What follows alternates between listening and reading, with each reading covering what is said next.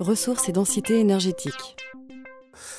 L'énergie solaire, elle est disponible. On voit qu'en fait, ce que l'on voit du Soleil, c'est un disque en fait. Lorsque l'on regarde la, Terre, on va recevoir en fait 1,8 euh, 10 exposant 11 mégawatts. Ça correspond en fait à une couverture sans aucun problème des besoins énergétiques euh, mondiaux, hein, qui sont l'ordre de 3500 euh, mégatep, tonnes équivalent pétrole, alors que l'on reçoit 130 euh, x 10 exponent 6 mégatonnes équivalent pétrole. Donc finalement, on voit que c'est 30 000 fois l'énergie mondiale totale consommée. Si on regarde au niveau de la surface de la France, que ce que notre pays collecte en termes d'énergie solaire, c'est 6 euh, fois la consommation énergétique mondiale, 36 fois la consommation d'électricité mondiale. Alors on voit bien qu'il y a un problème forcément derrière.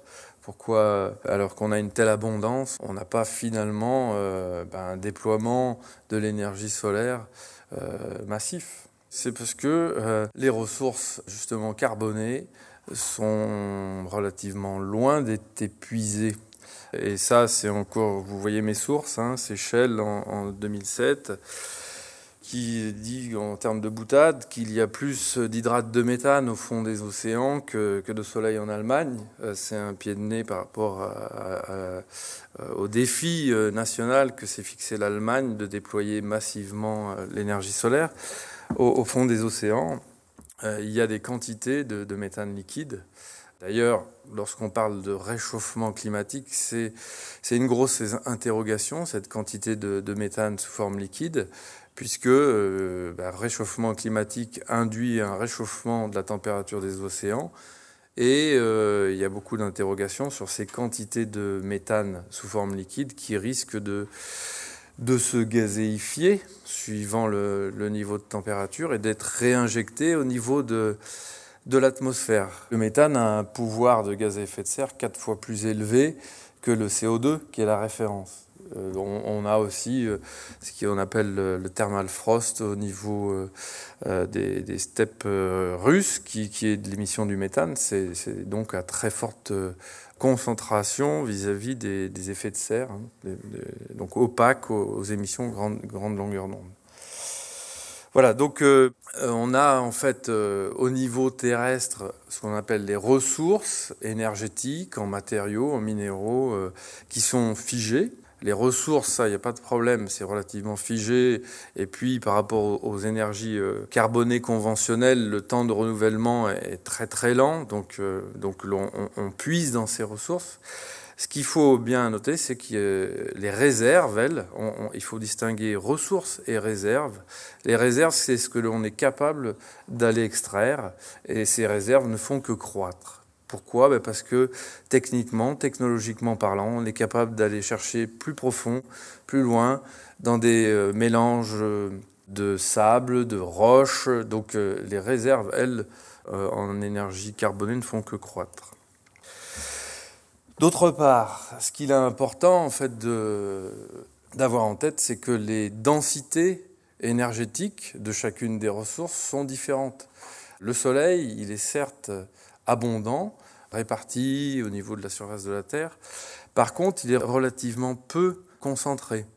Au mieux, on peut atteindre euh, en milieu urbain de l'ordre de 900 watts par mètre carré. D'accord? Donc si on veut convertir pour euh, chauffer et faire de la vapeur qui va ensuite, euh, au niveau de turbines, générer de l'électricité, on est, on est déjà obligé de monter beaucoup plus haut en température et en densité de flux, ce qui fait qu'on partira sur des concentrations. Hein, la nécessité de concentrer cette énergie solaire. Le vent, c'est un peu pareil. Euh, on le retrouve euh, de manière euh, répartie à l'échelle de la planète, mais c'est des faibles densités par rapport à d'autres ressources énergétiques. Et puis donc lorsqu'on se déplace, en fait, ben, on a le bois, on augmente en termes de, de, contenu énergétique en fait de cette ressource, l'hydraulique, Hein, au niveau donc euh, transformation, travail mécanique en, électricité. Ensuite, lorsqu'on continue hein, à balayer ces ressources, le pétrole, le gaz, le charbon, ont, un effet donc de, de concentration d'énergie par, par kilogramme qui est beaucoup plus important que le bois. Et puis l'uranium qui a une très très forte densité pour quelques grammes de matériaux. Alors évidemment, euh, par contre, ça s'accompagne euh, euh, lorsque l'on les utilise d'impacts environnementaux qui sont, croissants. Donc, il faut avoir conscience en fait de cette hiérarchisation en fait et de ses limites en fait par ressource, qui est donc la concentration finalement par unité de, de masse, de surface, de l'énergie disponible. C'est relativement important un watt est un watt, mais, mais après, il y a le contenu, malgré tout, énergétique, ou c'est plus le contenu, ce qu'on appelle exergétique, qui est important. Qu'est-ce que l'on est capable de faire à partir de, ce, de cette ressource? Est-ce qu'on est capable de produire de l'électricité, de la chaleur à haute température, du froid?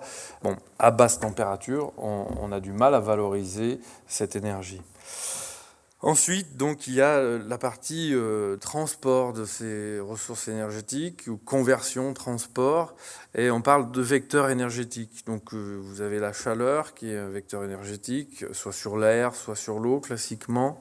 Donc, le réseau de chaleur, et puis l'électricité qui est un, vecteur énergétique. On a d'autres vecteurs énergétiques sur lesquels on, on s'attache actuellement, l'hydrogène notamment, j'en parlerai à la fin. Et puis ensuite, ben, qu'est-ce que l'on veut faire de cette énergie?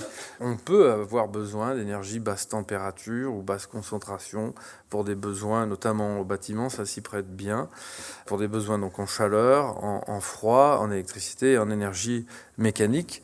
Et euh, ben, il faut gérer en fait hein, l'adéquation entre ces productions euh, d'énergie à différents niveaux exergétiques et puis euh, leur utilisation à des fins donc liées au transport, à l'industrie et au bâtiment, avec des échelles donc de temps qui sont à gérer lorsqu'on a euh, des énergies intermittentes telles que le, soleil et, le vent. Voilà la problématique liée à ces ressources.